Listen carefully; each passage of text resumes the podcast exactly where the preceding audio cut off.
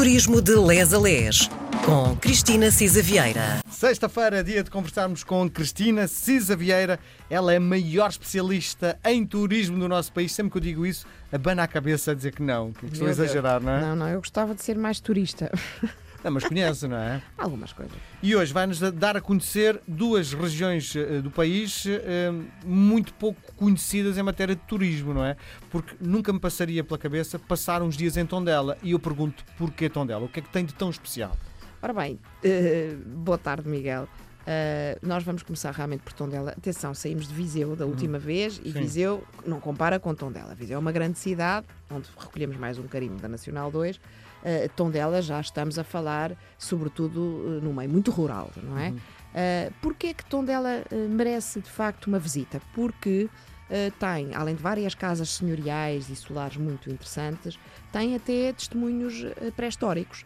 Uh, tem um menir da Capa Roça, uh, tem um castro em Nandufo, tem um dolmen. Portanto, quem gosta de facto de vestígios uh, pré-históricos tem ali também uh, prova de que há muito Portugal era já conhecido e o turismo agora só veio desvandar Claro. para mais outros públicos. Claro, já- já- sobretudo ir a Tondela e levar uma máquina fotográfica, não é? Sobretudo isso, e levar uma barriguinha eh, vazia, porque há muito que comer também, como sempre, em, em Portugal. Há de facto eh, uma muito viva atividade vitivinícola, é uma, uma zona eh, da, da região demarcada do vinho do Dão, tem de facto essas casas senhoriais, tem uma, um artesanato e uma produção própria muito interessante, quer na cestaria, mas sobretudo em linho também, para quem gosta de, de- de- de compras, de facto, eu acho que é o paraíso do linho também. E tem o famoso barro negro, é de facto um barro muito escuro. Eh, e eh, tradicionalmente havia púcaras e bilhas que eram utilizados eh, e usados para guardar as, as azeitonas eh, e armazenar líquidos. Hoje também já é usado este barro negro para peças mais eh, ornamentais. E a, E sua, aí- e a sua produção é sobretudo a pensar no mercado das pessoas que nos vêm visitar?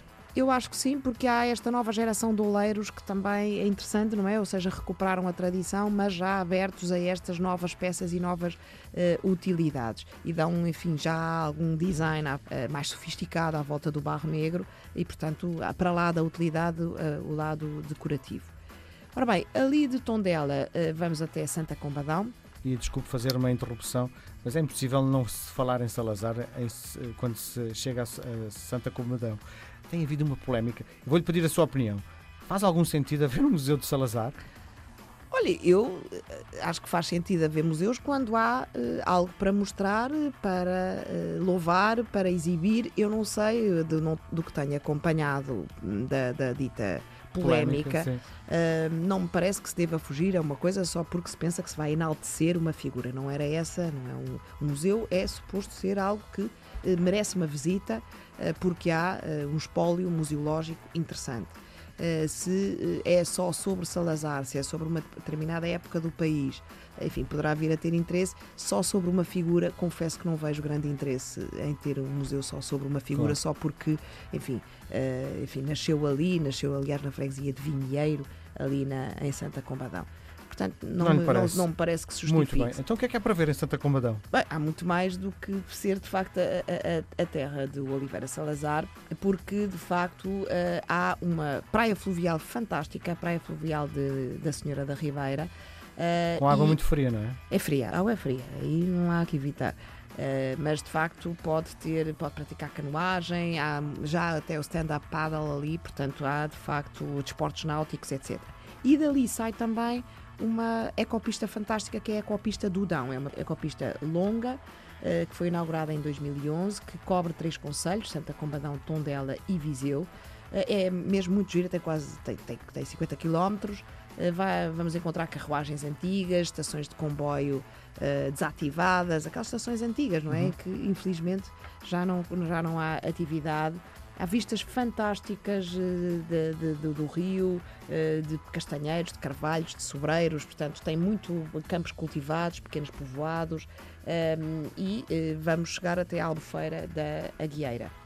Nesta ecopista, a recomendação é, pronto, normalmente faz-se de bicicleta, há que levar água. Um dos defeitos que há que houve, que quem já fez, eu ainda não a fiz, mas que comentaram era que eh, só havia um em 49 km, um ou dois postos de abastecimento de água de torneiras. Portanto, Sim. convém levar água. Sim. Levar chapéu, protetor solar, isso tudo, porque eh, é. Diga uma coisa, 50 essa graus. copista é sempre a direito ou temos subidas e descidas? É, é mais é, é pacífica, é mais ou Sim. menos plana, embora, enfim. Dá para levar aqui- qualquer género de pessoa, qualquer tipo de idade, pode fazer sem stress. Eu diria, quer dizer, é preciso ter alguma prática de Sim, desporto, não é? pedalar. De fazer, exatamente, não é? De pedalar, sobretudo, porque, enfim, apesar de tudo, eh, são 50 km, não é? Se quisesse fazer um bocadinho, anda para trás e para a frente, mas não será assim a coisa mais. Pergunta Mais é interessante. fundamental. É preciso trazer a bicicleta de casa ou há para alugar? Há a possibilidade de ter. eh, Há, há de facto empresas, empresas de animação turística que, eh, lá está, já, eh, isto é muito bom nisto, porque também claro. ajuda à fixação da população, que já pensam nisto e constroem programas, entre eles também a disponibilização das, das bicicletas para fazer outros percursos. Ora bem, hum, aí também temos em Santa Combadão o Largo do Rocio, eh, que é um local realmente muito pitoresco, muito típico da, da Beira Alta. Ah, em Santa Combadão pode comer arroz de lampreia, para quem gosta, à moda do Dão. Eu não sou uma grande fã, mas ao contrário, sou fã de caldeirada, de eh, cabrito assado em, em forno de lenha e, portanto, enfim. E como sou muito golosa, não posso deixar de sugerir para a sobremesa, eh, obviamente, o leite de creme, o arroz doce e as bruinhas doces, não é? Ah, de acordo com aquilo que eh, é, eu, este já o experimentei por acaso, é um dos grandes restaurantes, é o Cova Funda, eh, ali em, em Santa Combadão. E aí tem, enfim, os preços são muito razoáveis, entre 10 e 12 euros, pode comer um arroz de cabidela, uma chanfana, etc. E vamos hoje acabar em Penacova. Em Penacova há mais uma vez também vestígios pré-históricos, há um antigo pelourinho hoje transformado em, em cruzeiro, eh, há eh, o mosteiro do Lourvão. Este é de facto o monumento mais importante ligado quando se fala em Penacova, é no dito mosteiro eh, do Lourvão. Era um centro de produção de manuscritos iluminados no século XII. Eh, e depois veio a servir como mosteiro feminino. Eh, aconselho mesmo a visitar o mosteiro de Lourvão. A outra coisa que torna Penacova conhecida é por ser, diz-se que é um dos conjuntos molinológicos nacionais. O que é molinológicos? É um conjunto de moinhos. Há muitos moinhos em Penacova. Eh, e finalmente, uma outra coisa muito interessante ah, em Penacova é de facto eh, a chamada Livraria do Mondego. De livraria eh, não tem nada a não ser eh, um monumento natural que eh, de, de- de origem de quartzo, não é? Portanto, de pedra, e é de facto uma escultura no- Mondego, junto a Penacova, que simula livros. Parece que estamos de facto numa livraria ao natural, gigantesca e feita em quartzo. Muito bem, Cristina Cisa Vieira, nós marcamos encontro para a próxima semana. Até à próxima semana. Até à próxima.